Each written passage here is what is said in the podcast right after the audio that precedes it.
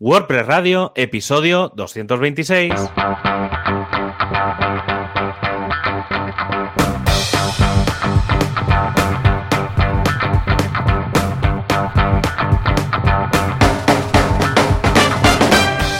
A todo el mundo a un nuevo programa de WordPress Radio, ya acabando el mes de septiembre y en el que vamos a aprovechar para encontrar todos los errores que tenemos. Y esto va a ir muy ligado con el tema del día de hoy.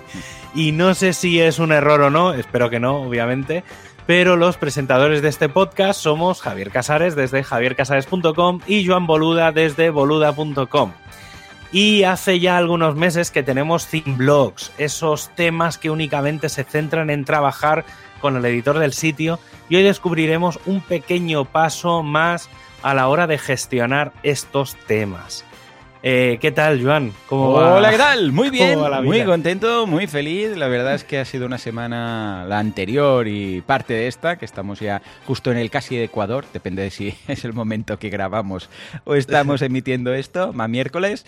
Pero muy bien, la verdad es que la semana pasada tuve el primer Meet, el primer encuentro virtual, y fue una gozada, o sea, fue muy chulo. Recordad que hablamos de marca personal. No quedan grabados estos Meets, o sea, no quedan luego en ningún lado, son Meets que hacemos entre nosotros y lo que pasa en el Meet queda en el Meet, como en Las Vegas.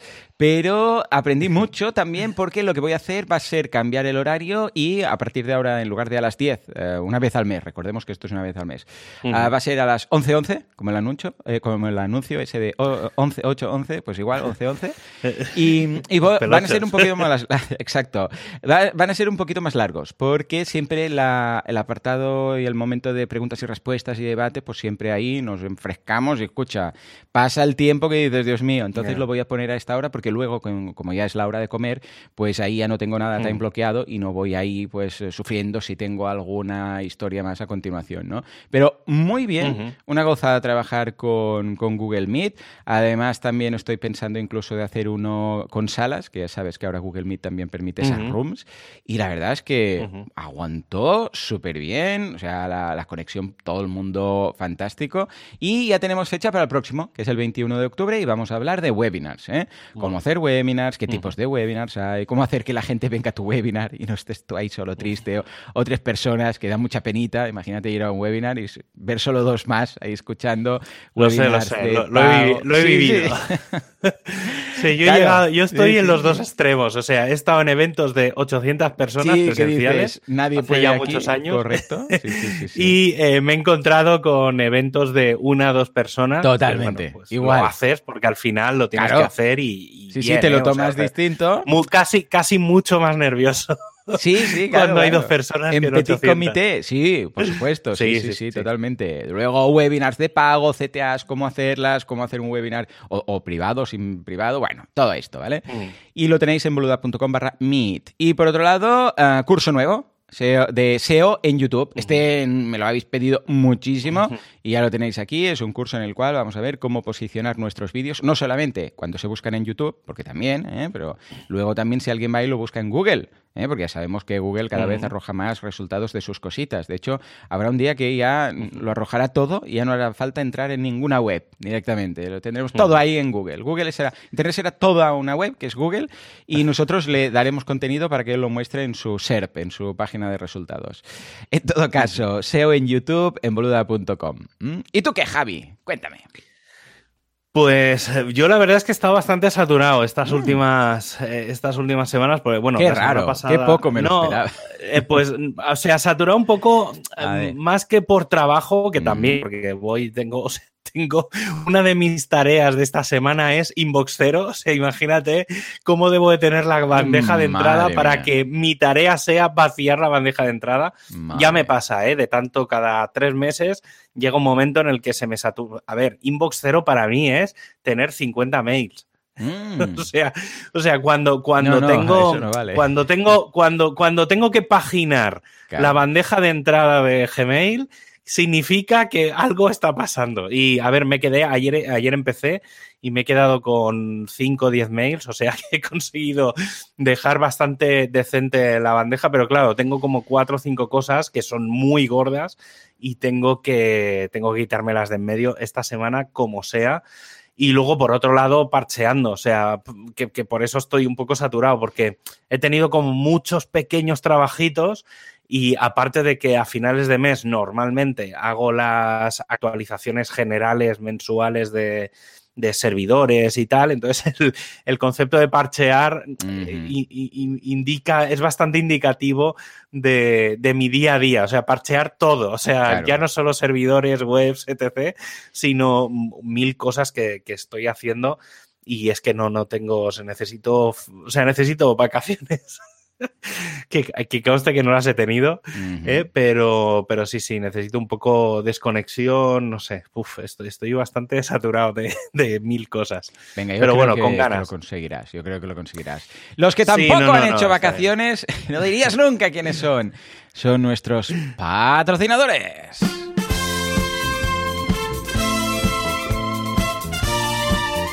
Efectivamente, porque hay unos hostings que vosotros lo sabéis, pero cuando llegan vacaciones se van. Se van y dicen, pues ya está, se cae una web, que caiga. Total, ustedes de vacaciones. Llamas eh, por teléfono, les dices, y dice, estamos de vacaciones, por favor llame el 1 de septiembre. Y ahí estás, sin web, sin nada, un desastre. Pero tenemos nuestro superhéroe. Efectivamente, SiteGround, el hosting que no se va de vacaciones. ¿Por qué? Porque está aquí con nosotros, con un uptime del copón, rápidos, efectivos y con soporte todos los días del año. Y mira, esta vez no ha sido mentira, ¿eh? Todo lo que he contado es verdad. No se van de vacaciones. Seguro que tú tienes algo que contar. Pues mira, sí, aprovechando lo que estás diciendo de las vacaciones, si quieres irte de uno de esos hostings que se van de vacaciones a SiteGround, pues, pues obviamente uno de los dolores de cabeza más grandes a la hora de decidirte por un alojamiento es el de migrar. Mm. Y eh, SiteGround te lo pone fácil con su herramienta de migración. Oh, es, tan sencillo como, es tan sencillo como instalar el plugin, configurarlo con un token que te dan, eh, entras en su panel y te dan un token y le das a un botón. Puedes migrar tantos sitios como quieras sin complicaciones. Y si necesitas un servicio especial, porque tu sitio web es especial, puedes aprovechar su migración profesional en el que los ingenieros de SiteGround harán su trabajo por ti. Echad un vistazo a siteground.es. Actualidad, prestualidad o qué pasa con Gutenberg. Por favor, que no se habla de Gutenberg.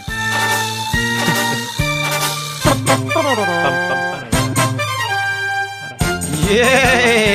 Bueno, bueno, bueno, bueno. Ey, esto del Migrator realmente va muy bien, ¿eh? Porque yo tengo incluso, aparte de migrar webs y tal, Ah, también lo utilizo como clonaje de webs. Lo tengo varias webs. Entonces tengo una web tipo membership site, una web tipo e-commerce, una web ya todo preparado con los plugins ah, de estos de auto, ¿sabes? De autoactualización, ya todo activado, ¿no? De forma que siempre están activas, ¿no? O sea, siempre se va actualizando automáticamente.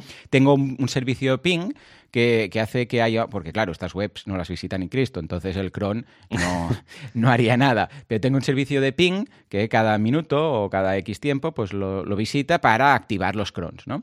Y, claro, lo tengo siempre al día. Entonces, claro, yo ya tengo estas, eh, estos códigos de estas webs. En el momento en el cual monto una web nueva, instalo el plugin este, le pongo el código de la web que quiero duplicar en este caso y ¡pum! me, la, me la clona toda. Y la verdad es que es súper práctico, ¿eh? A ver, hay herramientas estilo local, WP, todas estas que también te permiten clonar webs. Pero este sistema, para, para trabajar directamente en la nube, súper práctico. ¿eh? O sea que, sí, sí. Clonajes, uh, backups. Eh, bueno, de hecho, fíjate que muchos plugins de backups también se, usa, eh, se usan para, Sí, para duplicar. Sí, sí, sí, sí, sí, yo en general también me pasa un poco eso. Sí, porque de hecho es una copia, luego la subes y ya está. Venga, va, cuéntame, cuéntame. Noticias, noticias. A ver, eh, sí, hoy es el. Bueno, hoy, hoy estoy yo. El lunes pasado fue. Es que estoy como. Lo estaba haciendo hace un rato. Claro, ya está. Tenía la sensación de, que era ahora. No, no. El lunes pasado fue el décimo aniversario de WooCommerce. Y, em, antes ya lo he comentado, no sé si lo acabaremos haciendo o no, pero bueno, ya te lo, te lo he dejado en un mail. Eh, que creo que puede estar muy interesante explicar un poco un día la historia de eh, WooCommerce, de dónde oh, viene, del fork inicial y demás, porque sobre todo quiero un poco el salseo, ¿vale? Más que la historia del, plugin en sí, sino la historia tomate? de oh, oh, Shop. Eh, eh, eh, eh. WP Tomate. Ya está. Ya lo veo. sí, un poco, tomate, ¿sí o no? Un poco, sí, sí, un poco el, Claro, y solo salseo. No, no, no me meto con el v, drama WP drama, no saldríamos. No, no, no es, tanto, no es tanto el drama, pero sí que está muy bien, creo, o creo que algún día puede estar muy bien explicar la historia de Gigoshop, porque lo mismo que WordPress es un fork de B2, Em, eh, WooCommerce también es un fork, o sea, no, no se comenzó de la nada. Eh, y entonces eh, está muy interesante porque he estado leyendo así un rato y, hay como mucha historia detrás de, cosas raras que pasaron los inicios. Antes, obviamente, estamos hablando antes de que Automatic comprase eh, y obviamente con todo, pero, pero bueno, creo que está muy interesante y que le podríamos dar un enfoque sobre todo para aprender la parte de la GPL, de cómo tratar a los equipos de desarrollo, que en general, como justo antes también estábamos hablando, se maltrata un poco en general y creo que puede estar bastante interesante. Si, si tenéis ocasión, dejaré el enlace en, en las notas del programa pero en WordPress Tavern está muy interesante un artículo que se llama eh, WooCommerce llega al, décimo aniversario eh, haciendo el fork de, de, de Shop. y luego una cosa que indirectamente he, conocido que yo lo, o sea, sabía del concepto, pero no me había fijado en el detalle, es que si buscáis en, en los plugins de WordPress.org, y buscáis eh, directamente, hacéis la búsqueda adopt-me, como en plan adoptame, eh, en los plugins que aparecen, es un tag, ¿vale? Es una etiqueta que tienen algunos plugins y aparece un encima de la información que hay en el sidebar. ¿eh? Esto fue rollo, vale, no hay ningún sistema, metemos una etiqueta aquí y venga por la tangente. Es, pero me, mola porque lo que pasa eh, cuando entras dentro de la ficha de algún, de algún plugin es que en el, en el sidebar mm. te aparece un pequeño bloque que te explica cómo adoptar ese plugin. Es decir, te manda la documentación, ¿vale? Entonces no es simplemente eh, listar el, plugin, sino que esos plugins que tienen este, esta etiqueta,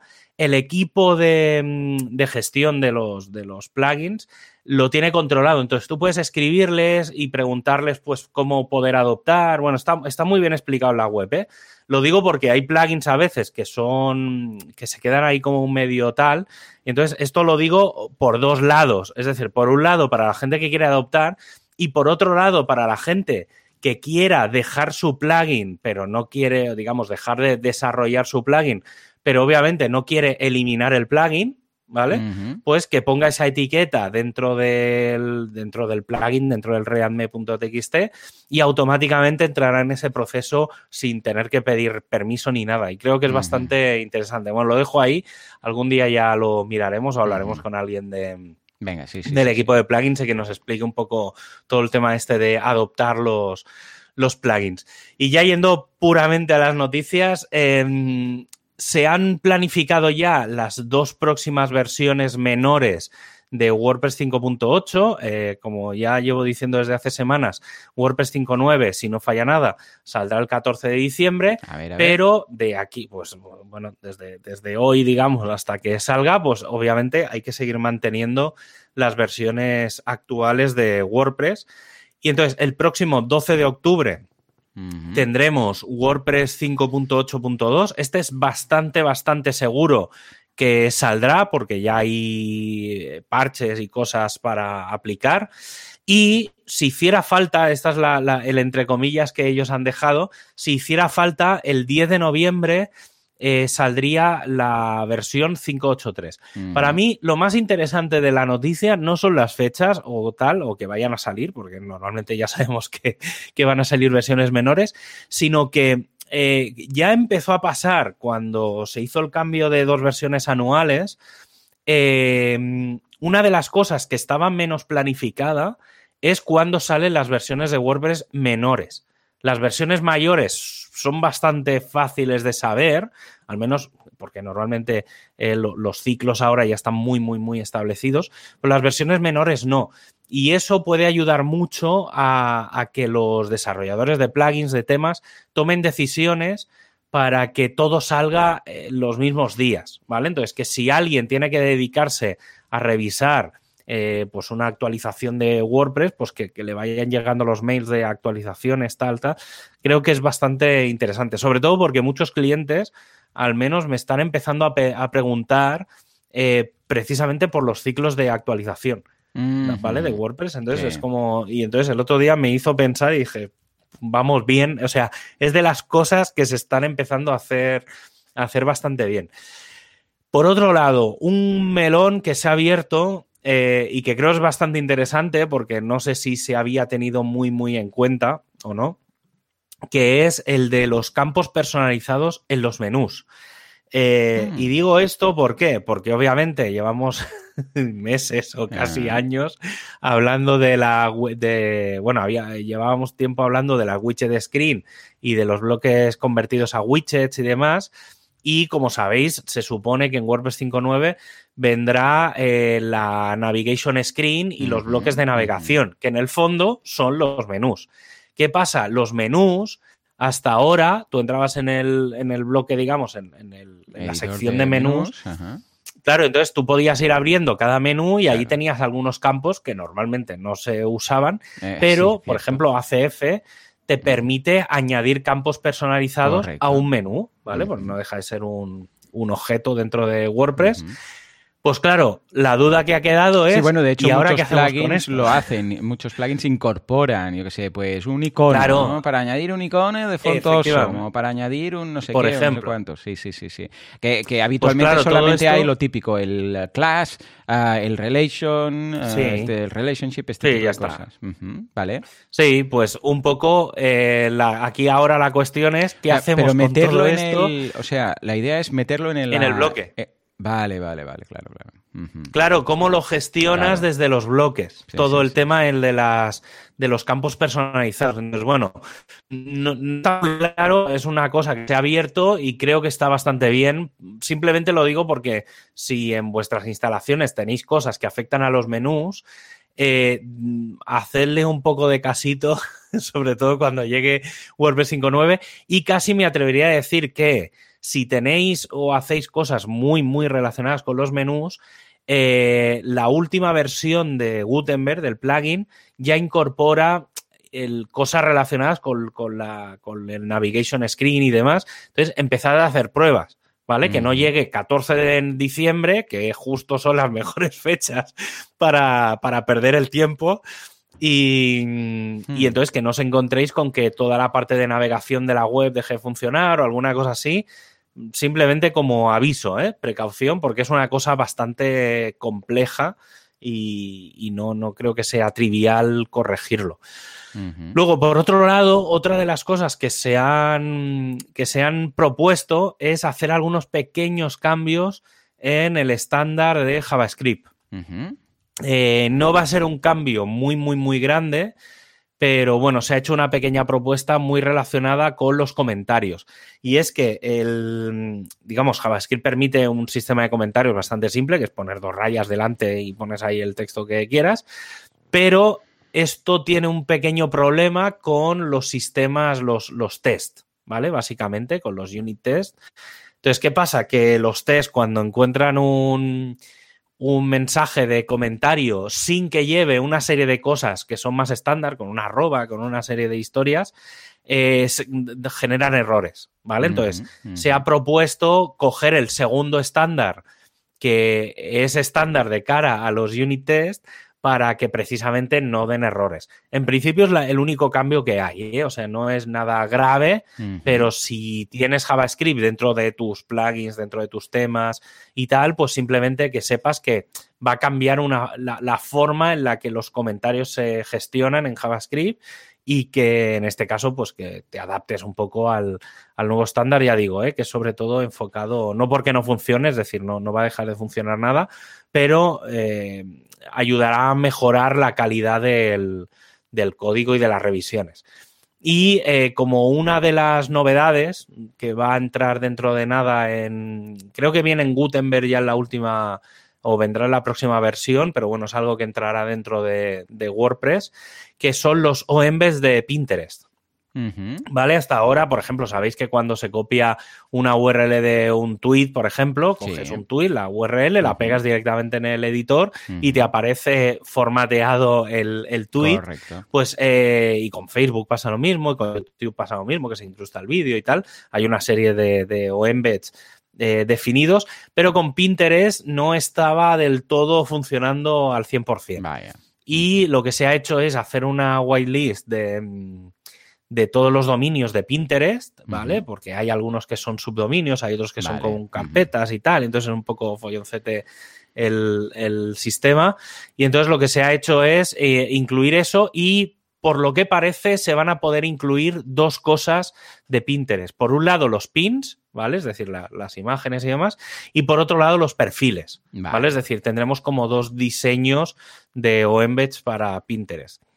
Y luego otra cosa bastante mm, interesante es eh, el tema de los cambios, es un poco técnico también, pero bueno, va, muy en la línea de, de, lo que está pasando con WordPress en general, que es que está creciendo muchísimo y se están añadiendo muchísimos plugins.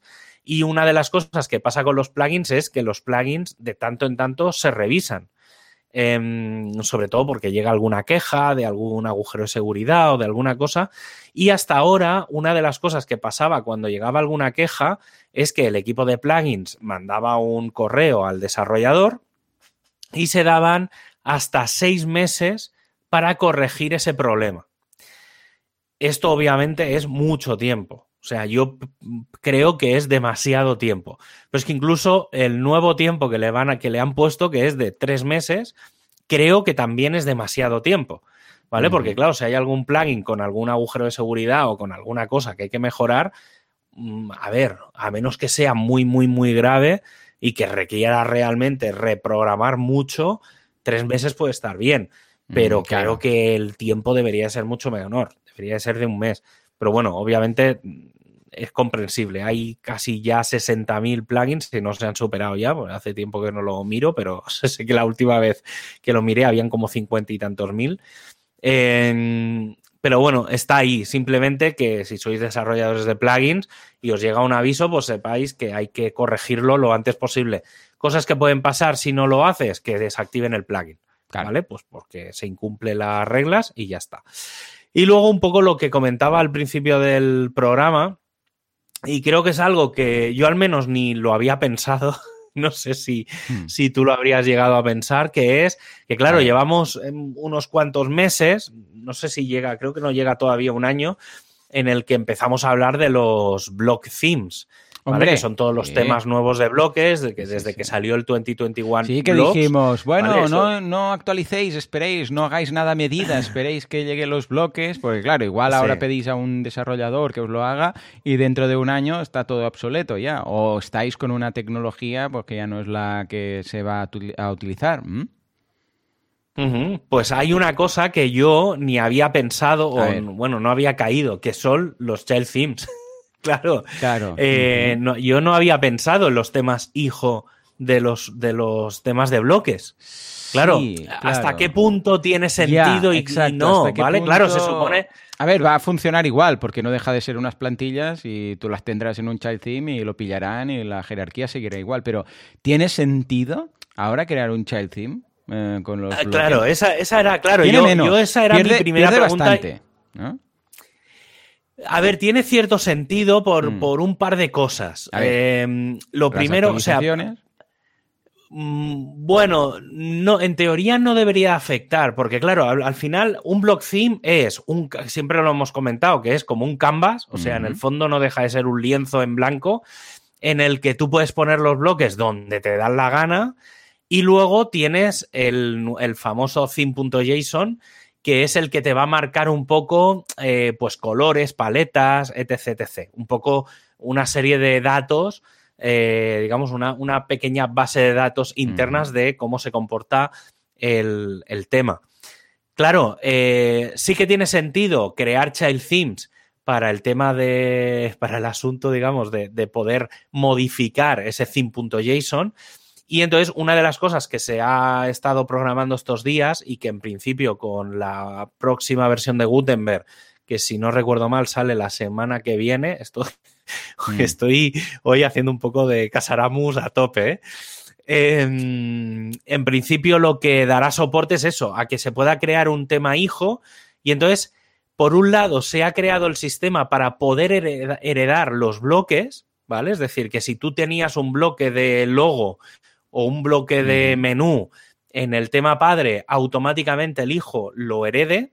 Y por otro lado, está el poder sobreescribir el theme.json, ¿vale? Porque a lo mejor tú dices, oye, pues mira, este tema padre eh, tiene una paleta de colores de, azul y yo a mí me gusta este tema, pero quiero que tenga una paleta de colores de rojo.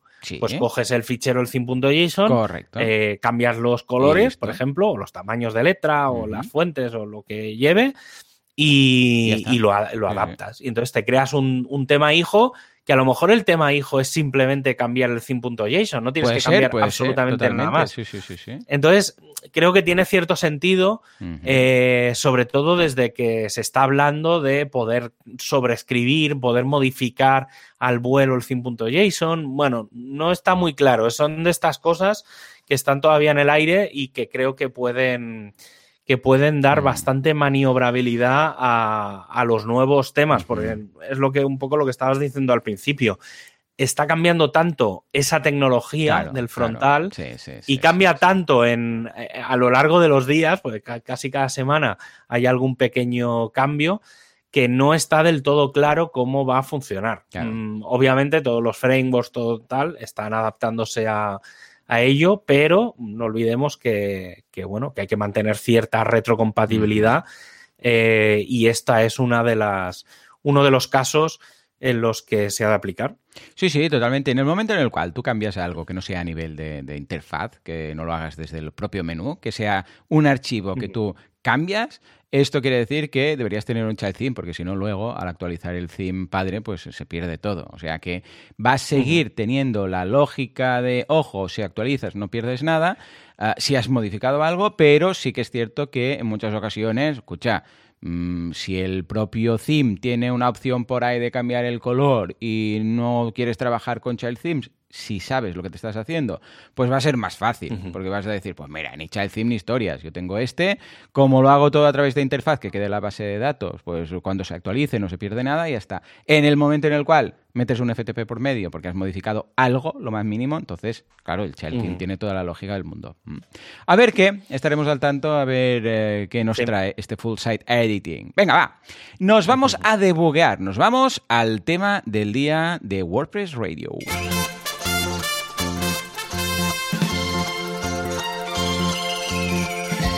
Los eh, bugs, los, los errores, esos que siempre hay por ahí. Cuando, sí, sí, cuando haces algo y no encuentras error, es más sospechoso que si que se lo encuentras. Dices, no puede ser, algo hecho mal que vaya toda la primera, ¿no?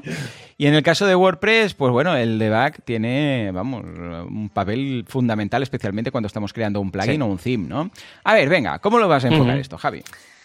Pues mira, hoy vamos a dar un repaso a algunas cosas que pueden servirnos de guía para entender qué pasa en nuestros WordPress cuando vemos que aparece un error o va extremadamente lento todo. Y eso que vamos a hacer es en parte, entre comillas, debuguear. No quiero entrar en detalles extremadamente técnicos, pero creo que está bien saber cómo reaccionar si tu WordPress muere o intentar descubrir un poco el, el por qué. Digamos que hay cuatro posibilidades para querer debuguear un WordPress, ¿vale? Que se resume en lo siguiente. Eh, que aparezca un error por pantalla, ¿vale? Ya sea un error tipo 500 o un tipo 400 algo, lo que sea. Luego que vaya todo muy lento y quieras intentar ver qué está pasando, ¿vale? Que es otra, otra razón, pues, para poder un poco debuguear. Eh, que tu servidor genera errores y quieras avisar a los desarrolladores para que lo arreglen, ¿vale? Pues eso, que lo que tú estabas diciendo, que es quizá el, clásico del debug, que es que activas un plugin y aparece un mensaje de error, pues intentar detectar qué pasa o, o al menos poder avisar para que lo arreglen. Y eh, obviamente el, último gran caso que es que seas desarrollador de temas o de plugins y quieras comprobar que todo va correctamente. Luego al final añadiré otra perla que creo que va a ser la perlita mágica.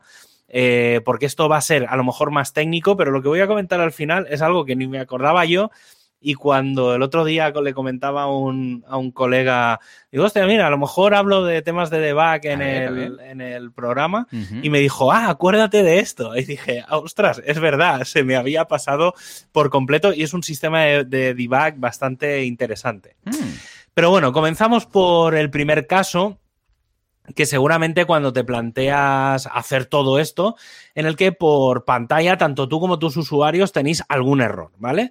Puede ser que se quede todo en blanco, una white screen of web, o que aparezca un mensaje diciendo que el sitio tiene un problema grave, o que salga un mensaje del servidor web con un error 500 algo, ¿vale? Normalmente en estos casos muchas veces aparece un, error 502, que es el de los más habituales en, en este caso. Eh, pues eso, en estos casos lo más probable es que haya algún problema en alguno de los servicios del servidor, pero provocado por el software. Eh, que puede ser un problema general del hosting, ¿vale? No, no digo que no.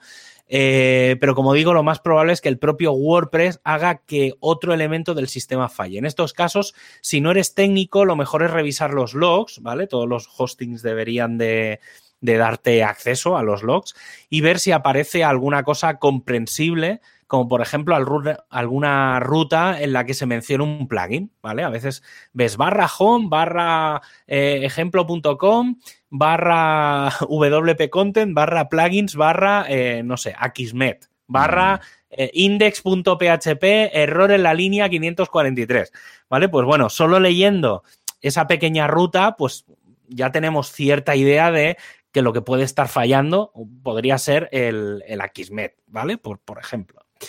Eh, por norma general, eh, o es por una mala configuración de algún servicio, ¿vale? Si no has tocado el HT Access, ¿no?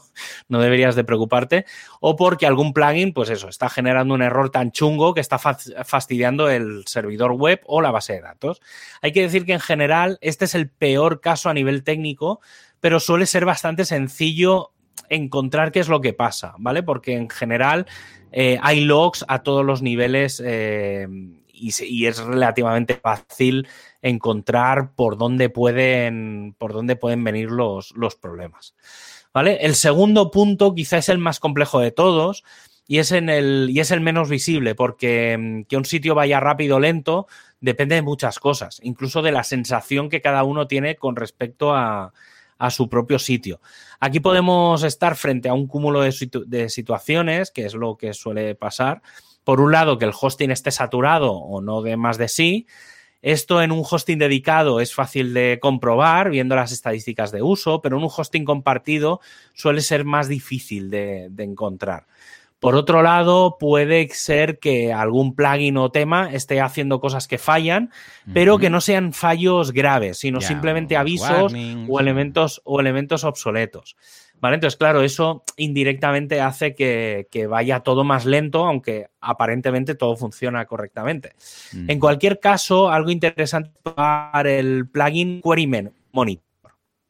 ¿Vale? Este plugin eh, que en principio estaba pensado para analizar las consultas a las bases de datos, mm. también incorpora ciertos análisis a muchos elementos de WordPress. Incluso uno de los problemas que puedes tener es que lo que falla sea algo del frontal, que si está logueado eh, no puedes ver, pero hay una opción dentro del plugin que es como dejar una cookie temporal. Entonces tú te deslogueas desconectas y sigues viendo el panel de, los mensajes, digamos, el, query monitor lo sigues viendo, aunque, pero es porque está cargada la, cookie, ¿vale? Entonces, cosas que se pueden analizar con el plugin Query Monitor. Pues mira, tenéis eh, consultas a la base de datos y cuellos de botella. Esto es, ya digo, es la base del plugin y es bastante interesante porque, sobre todo si tenéis plugins a medida o temas a medida, podéis encontrar eh, cosas que se repiten, cosas que no están en caché y demás. Eh, podéis ver los ficheros que se están ejecutando, que es también bastante interesante. Eh, el sistema, si se configura medianamente bien, se pueden ver los errores de PHP ¿vale? Que por defecto están ocultos en, la web. Se pueden analizar problemas con algunos bloques. Se pueden ver la lista de scripts y CSS que se quedan en cola, ¿vale? Bueno, el sistema de, encolado de, WordPress y si, por ejemplo, si chocan entre ellos, ¿vale? Sobre todo pasa, pasaba con el jQuery y demás. Se pueden ver las peticiones a las, a las APIs de, WordPress, puedes ver las configuraciones, ¿vale? La configuración general de, WordPress o de algún plugin en concreto, e incluso se pueden llegar a encontrar problemas con el, con el Ajax de WordPress, ¿vale? Que son, suele ser difícil encontrar mensajes de depuración de, todo el sistema síncrono y demás. Obviamente, si tienes estos problemas, no está de más revisar los logs del servidor, ¿vale? O incluso los logs que puede generar el propio WordPress y los plugins, ¿vale? Que, se, puede, se puede activar. Luego veremos, ahora veremos cómo, se activa todo. Eh, y en esta línea de revisar los logs tenemos la tercera situación, ¿vale? Que pues, se puede unir perfectamente a la cuarta, que es la de analizar los problemas que puedan haber en, WordPress, en plugins, en temas o en cualquier parte del, sistema. Para este caso ya hablamos de no trabajar en producción, ¿vale? O sea, hasta ahora podríamos decir que son cosas que podían pasar en producción y que a veces incluso pasan en producción y es difícil de replicar en, algún entorno de staging. Pero en este caso, ¿vale? Sí que lo ideal sería tener un entorno de staging Mm, para, analizar este tipo de errores, ¿vale? Básicamente porque hay que activar todo el sistema de debug de, WordPress. Eh, mm, como decía, por un lado podemos analizar los logs de error, ¿vale? Tenemos los, los, logs del servidor web, ya sean del Apache o del Nginx, en el que podemos encontrar esos errores de peticiones, cosas que se bloquean o incluso errores de PHP que puedan hacer que la carga de la página falle. Todo esto dependerá mucho de cómo esté configurado el hosting. ¿eh? Eh, lo siguiente que podemos hacer es activar el sistema de debug, ¿vale? Que trae WordPress. Es importante que esto no se active en un sitio en producción, como estaba diciendo, porque más que nada, o sea, el, problema es que se pueden mostrar errores que ayudan, que si lo dejas, a ver, si lo activas cinco minutos puede no pasar nada. Mm, pero si... La experiencia del usuario que se ve ahí un warning arriba de todo. Ya, lo que pasa es que, claro, mm. de, que algo no funcione a que cinco, durante cinco minutos un usuario tenga mala experiencia es, asumible, ¿vale? Sí que es verdad que uno de los problemas que, hay es que, claro, se muestra mucha información de cómo está configurado el, el servidor. Sí, demasiado. Y entonces, claro, si en ese momento entra un hacker, entra a Google, indexa la página, quedaría información que podría ayudar a un atacante pues, a, saber determinada información. Em, básicamente, luego lo dejaré en, las notas del programa, el pequeño código, pero básicamente si buscáis por, por internet, encontraréis que en el wp-config hay una opción, bueno, esta creo que viene ya por defecto mostrada. Eh, claro, viene en, false, pero si buscáis hay una que pone define y pone WP debug, debug, y pone coma eh, false. Si eso lo activáis a true, automáticamente WordPress empieza a activar una serie de cosas. Hay más configuraciones que es, por ejemplo, si queréis que se muestre por pantalla, si queréis que no se muestre por pantalla, si queréis que se, que se generen los logs de error dentro del WP Content, que se crea un fichero en el que todos esos errores que no se muestran por pantalla, pues se muestren en un fichero. Luego se puede, mm, eh, y esto ya va un poco por separado, se puede hacer un debug de los scripts, ¿vale? De toda la parte de JavaScript y demás. Esto normalmente si lo activáis o lo dejáis activado eh, va a dejar de funcionar prácticamente todo, Esto por experiencia. Y luego otra cosa que, mm, por ejemplo, el, plugin que os comentaba antes, el Query Monitor, una de las cosas que es bastante interesante de activar puntualmente, y repito, muy, muy, insisto, puntualmente, podéis activar las safe queries, ¿vale? Lo que hace WordPress es guardar todas las consultas a la base de datos para poder analizarlas, ¿vale? Para saber pues si son consultas rápidas, lentas, si se repiten, eh, bueno, para, para, eso, para debuguearlas, básicamente. También podemos decidir si queremos que los, eh, los, errores se muestren por pantalla, como estaba diciendo, si queremos guardarlos en un fichero de log, si queremos que haya mm, debug en los scripts y si queremos hacer el guardado en, en la base de datos, ¿vale? Básicamente ese es el resumen de todo lo que permite hacer el, el WP debug, por así decirlo, ¿vale? Cuando se activa en el WP config. En cualquier caso, eh, repito, nunca debe estar activado en el sitio en producción porque puede afectar negativamente al, rendimiento del sitio. Si activamos esto cuando estemos navegando por la web o el panel, es probable que veamos por pantalla mensajes de error. Estos errores nos van a ayudar por contexto a saber qué es lo que puede estar fallando yendo lento. Por ejemplo, si te aparece un mensaje cerca de un menú y tienes algún plugin que retoca el menú, o si aparecen mensajes diciendo que estás usando funciones obsoletas, pues algún plugin o tema no debe estar al día de las funciones nativas de WordPress. Y son cosas que hay que actualizar, ¿vale? Básicamente, pues eh, si no, esto suele pasar que es que hay plugins, creo que lo comenté hace un par de semanas, que es que hay plugins que no tenemos la sensación de, que tengan alguna actualización, pero es que hace tres años que no se actualizan, ¿vale? Pues este tipo de errores puede, puede venir por ahí y hacer el debug nos puede ayudar.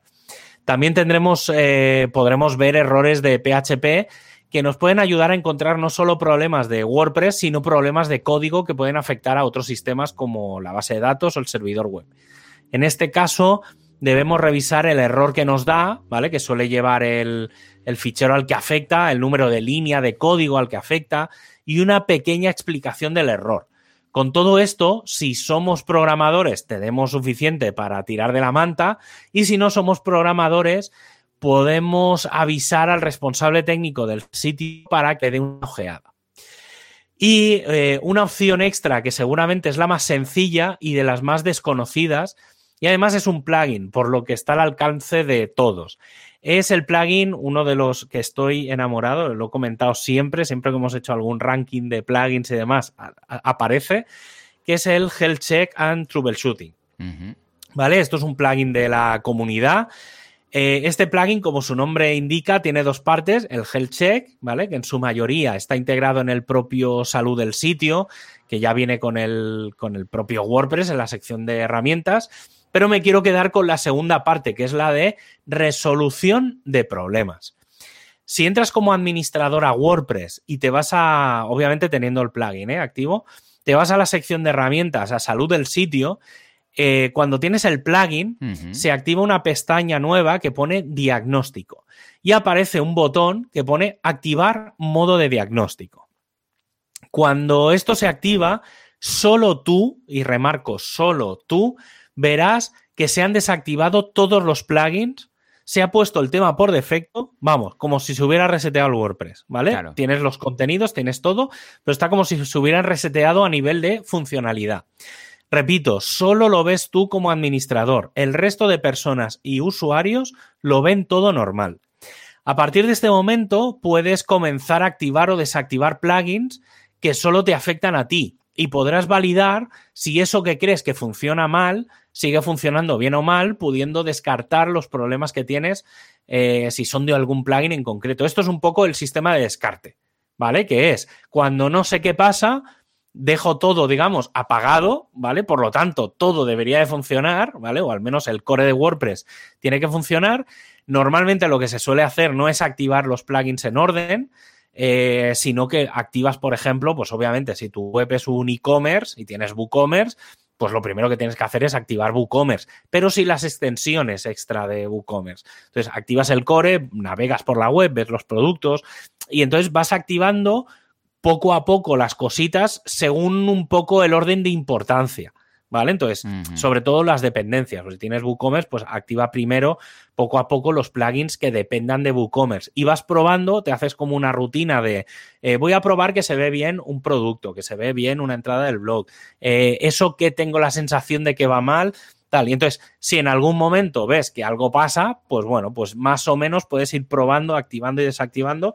Y ya digo, lo bueno, entre comillas, es que todo esto se puede hacer en producción porque solo te afecta a ti como, como usuario. ¿vale? O como administrador en este caso. Eh, personalmente, este es de los plugins que siempre tengo en todas las instalaciones de WordPress. Mm, aparte de porque mm, mejora y ayuda mucho a optimizar algunos elementos de WordPress, ¿vale? Que de, otra forma no verías, ¿vale? Sobre todo cuando entras en la, sección de, salud del sitio, pues que vas viendo un poco más de, vidilla que, con la que con lo que viene de forma nativa, pues eh, no tienes. En resumen, Encontrar problemas en WordPress puede ser una tarea compleja. Y como decía antes, es muy probable que un error no genere mucha problemática, pero cuando se acumulan muchos y en muchos sitios distintos, sí que puede provocar que tu sitio vaya extremadamente lento o que genere errores que hagan que tus usuarios no sean capaces de mm, ver este sitio. Eh, así que, bueno, pues ya sabéis, si tu sitio tiene problemas o intuís que tiene problemas, siempre podéis investigar cómo debuguear en WordPress, que hay un montón de documentación dentro de la, de la, web oficial de WordPress, dentro de la sección de, de developers, dejaré el enlace en el que se explica, pues eso, cómo debuguear un, un WordPress aparte de todo Totalmente. lo que he Sí, sí, sí. Yo de hecho recomiendo Query Monitor, es de esos que tengo, pero vamos, es un must y además eh, no afecta al, site porque solamente afecta si eres admin, porque si no, pues no tiene ni en el frontend, ni en el backend, en ninguna parte, ¿vale? Y a la que hay algo de que, es una query un poco lenta, un aviso no sé qué, tenemos un código de colores, aparece arriba y lo detectas rápidamente, porque a veces es simplemente algo que se va a deprecar eh, un deprecated, un aviso, no sé qué, y estás al tanto, incluso si lo ves puedes comentarlo al, si es un, si es un plugin fundamental para tu site, puedes comentarlo al, desarrollador con tiempo, etcétera. O sea que, venga, echarle un vistazo. Y ahora sí, wow, chiqui wow, chiqui wow, nos vamos a las compras porque la de esta semana ha sido un oh my god, what the flip.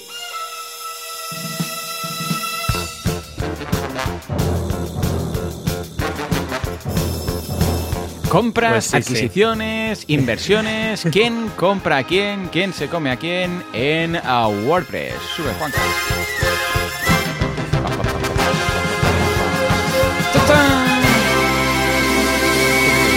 Madre mía, pues sí, madre mía. Esta semana, esta semana tenemos tres, tres grandes. No sé si dejarla que Creo que no las voy a ordenar por fecha, ¿vale? voy a dejar la, que estás sorprendido. voy a comentar primero dos más, más pequeñitas. Eh, una es, em, a ver que las voy a buscar porque las tengo aquí documentadas.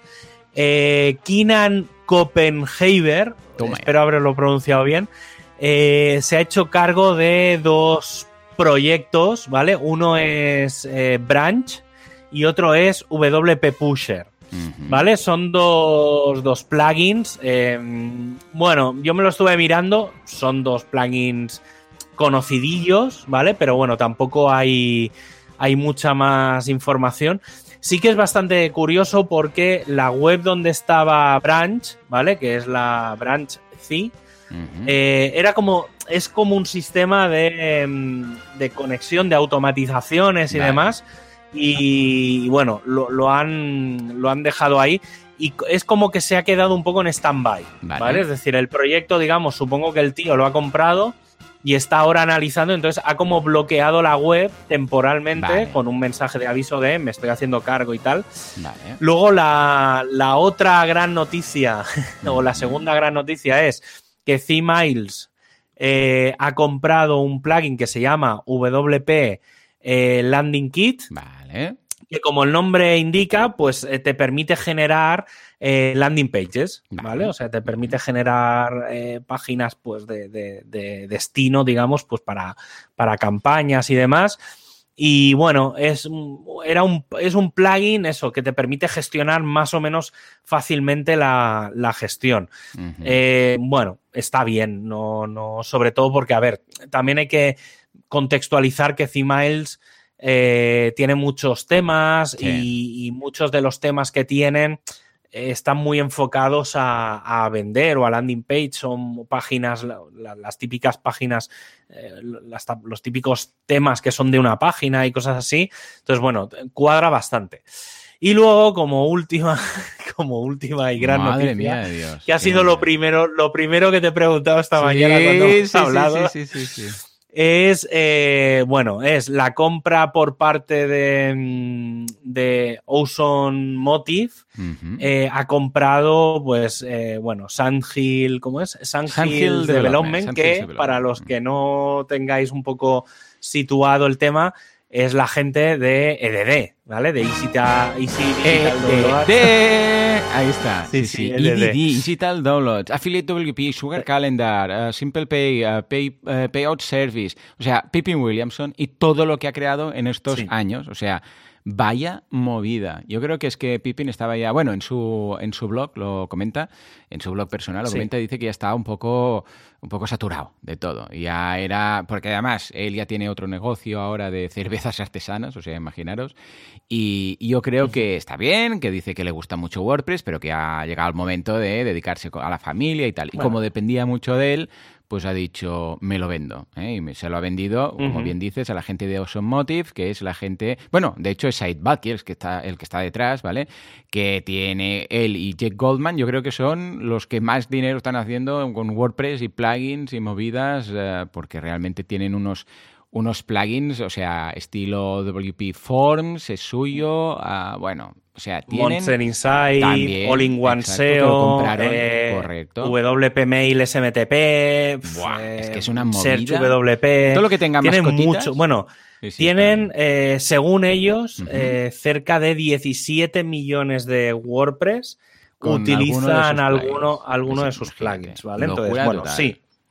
Eh, hay una cosa que ya lo comentaremos también, o si quieres comentarlo, hmm. que es una de las grandes quejas que hay precisamente de, de Motive, es el sistema agresivo que tienen de upselling y que mucha gente cuando, cuando ha sabido de la compra de de, pues de EDD y compañía, em, tienen un poco el miedo ese a que se convierta WordPress en, en, no sé cómo decirlo, pero en una publicación de anuncios dentro del panel de Un folleto de Media Market dentro del admin, vamos a acabar. Sí. Sí, sí. Entonces, bueno, claro, ahora lo que, lo que puede pasar, pues que es que haya mucha venta cruzada también. Mm. Eh, bueno, a ver un poco qué, por dónde van las, las, cosas. Y también, una de las cosas que hablábamos también antes, que, que, mm que es el tema del, WP Notifications, que es un proyecto. Está ahí como un poco para ICO. ¿eh? Está bastante parado. Hace cosa de seis meses, un año, tuve como, tuvo como un no sé, como un revamp, ahora no me sale la palabra en castellano. Sí, gente, de repente la gente empezó a comentar. Bueno, recordemos que esto es ah, un sistema estándar para poner notificaciones por parte de plugins y themes si necesitan o quieren hacer un upsell o necesitan otro plugin, etcétera. En lugar de que cada uno sea hijo de su padre y su madre y unos a la derecha, unos a la izquierda, unos con un banner, unos con no sé qué, todo esto sea el mismo tipo de notificación, cartelito típico de visualmente, visualmente. Sí, visualmente sería muy, muy, muy parecido al sistema de notificaciones de Facebook. ¿vale? Sabéis que Facebook arriba en la barra superior eh, tiene como una campanita a la derecha, entonces le pulsas y se despliega un listado de avisos. Pues eh, vendría a ser eso. Seguramente tendrá, o sea, aparte de los avisos que hay ahí, eh, también se está hablando mucho de cómo segmentar esos avisos, porque obviamente no es lo mismo hacer un aviso de un upselling que un aviso de eh, tienes una versión con un agujero de seguridad en no sé qué plugin. Entonces, se está trabajando en eso. El problema es que eso, se abrió el, repo en, GitHub, eh, porque va a ser, en una primera fase, va a ser un, feature plugin. Eh, y se ha quedado ahí. O sea, no hay desarrolladores, que es otro de los grandes problemas que tiene WordPress ahora mismo, que es que mucho traductor, mucha gente haciendo cosas eh, de eventos y tal, que está muy bien, pero eh, toda la parte de desarrollo, que es donde obviamente hay que invertir más, porque no es fácil, sobre todo si eres un freelance, pues claro, ahí cuesta bastante encontrar gente. Y bueno, son proyectitos que harían un cambio bastante significativo dentro de lo que es WordPress, pero donde no se implica mucha gente. Y a ver, bueno, a ver, iremos viendo. Yo tampoco puedo ayudar mucho ahí, Pero, pero bueno, si alguien tiene alguna duda o quiere meterse, esto es otra de las cosas de siempre. Si alguien quiere meterse dentro de la comunidad eh, a nivel técnico, puro y duro, eh, obviamente que no lo haga en una comunidad local, que se vaya directamente a las comunidades globales, bueno, la comunidad global, que es donde, donde va a encontrar, aparte de los grupos, donde puede encontrar mentores, ¿vale? Que esto es muy importante, que es que no, no, os creáis que vais a llegar y vais a ir perdidos como un pulpo en un garaje, sino que podéis pedir ayuda y hay gente dedicada, es, no digo exclusivamente, pero en parte, a ayudar a otros desarrolladores a encontrar el camino, porque es verdad que es muy difícil empezar a, a meterse en, en, alguno de los equipos de técnicos, ¿vale? Yo en el,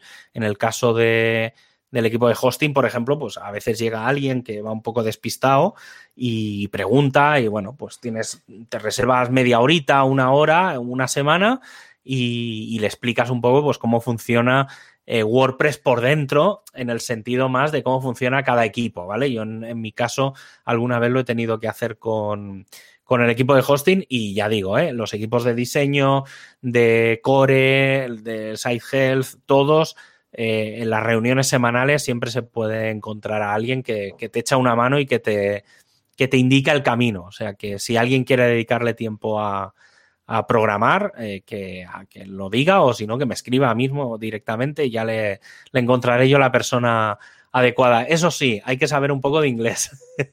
Eso sí que es bastante básico en, en, el caso de, de WordPress. Pero bueno, que tampoco, que aquí cada uno habla el inglés que, Sí, nos entendemos igual. En estos foros no, sí, sí, no, no. estamos Aparte, suele ser para, para corregirnos. Suele ser inglés. Sí, correcto. Suele ser inglés escrito, lo que, lo que te permite ir traduciendo con un Google Translate total. Si quieres ir copiando y pegando, es, es asumible. ¿eh? O sea, que, que, hay gente que lo hace porque lo sé. Eh, y a mí a veces me pasa que tienes una frase o una cosa súper compleja en la cabeza y dices, espérate, voy a ponerlo en castellano con cierto orden, voy a traducirlo y luego lo voy a adaptar un poco a, a, lo que necesito porque a veces es que las conversaciones se, se complican. Pero bueno, ya digo, si, si no también ahora, mira, estos días que hay WordPress Translations Day, pues también es una forma de, de entrar dentro de, la, de los eventos de la comunidad. Ya ves, ya ves. Venga, va, Juanca, dale que hay movida.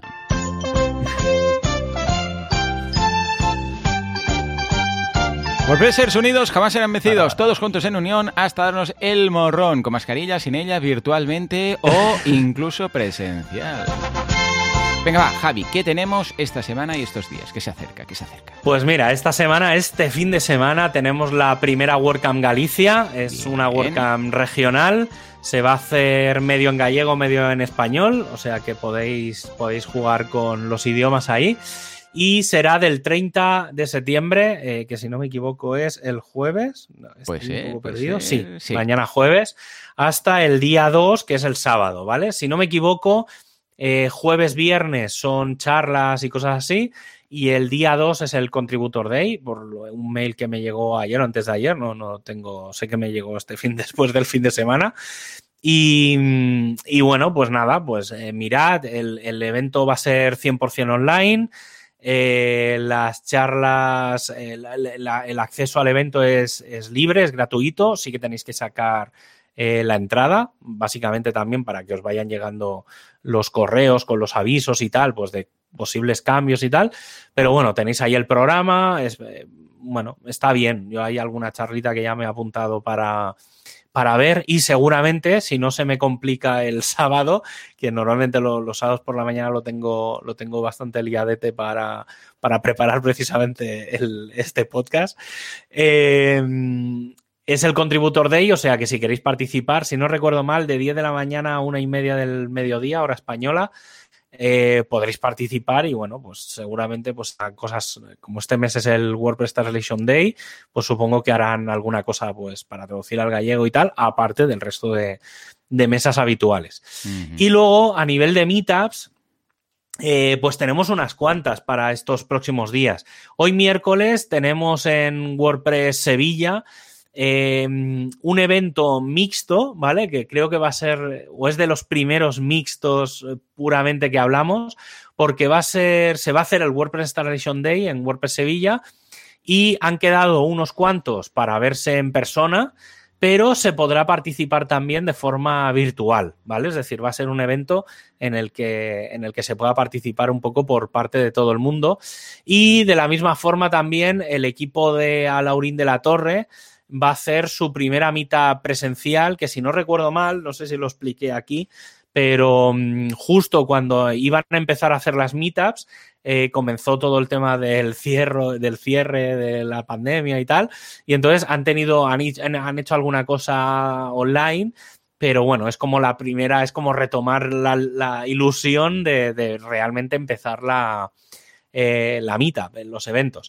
Y luego el día 30, el jueves, mañana, eh, tenemos una, una mitad presencial en Cartagena, que, bueno, van a hacer un poco pues con cervezas y tal, así un poco informal.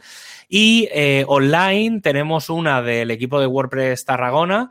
Eh, llamada Mitos y Leyendas de WordPress Multisite, que está José Conti, creo que también lo comenté la semana pasada, una imprescindible para, para ver, sobre todo si no estáis en Cartagena, obviamente, que ahí podéis ir a la presencial y luego ya pues ver más adelante el, vídeo de, la de Tarragona, que la publicará, seguro que Juanca lo, lo, publica.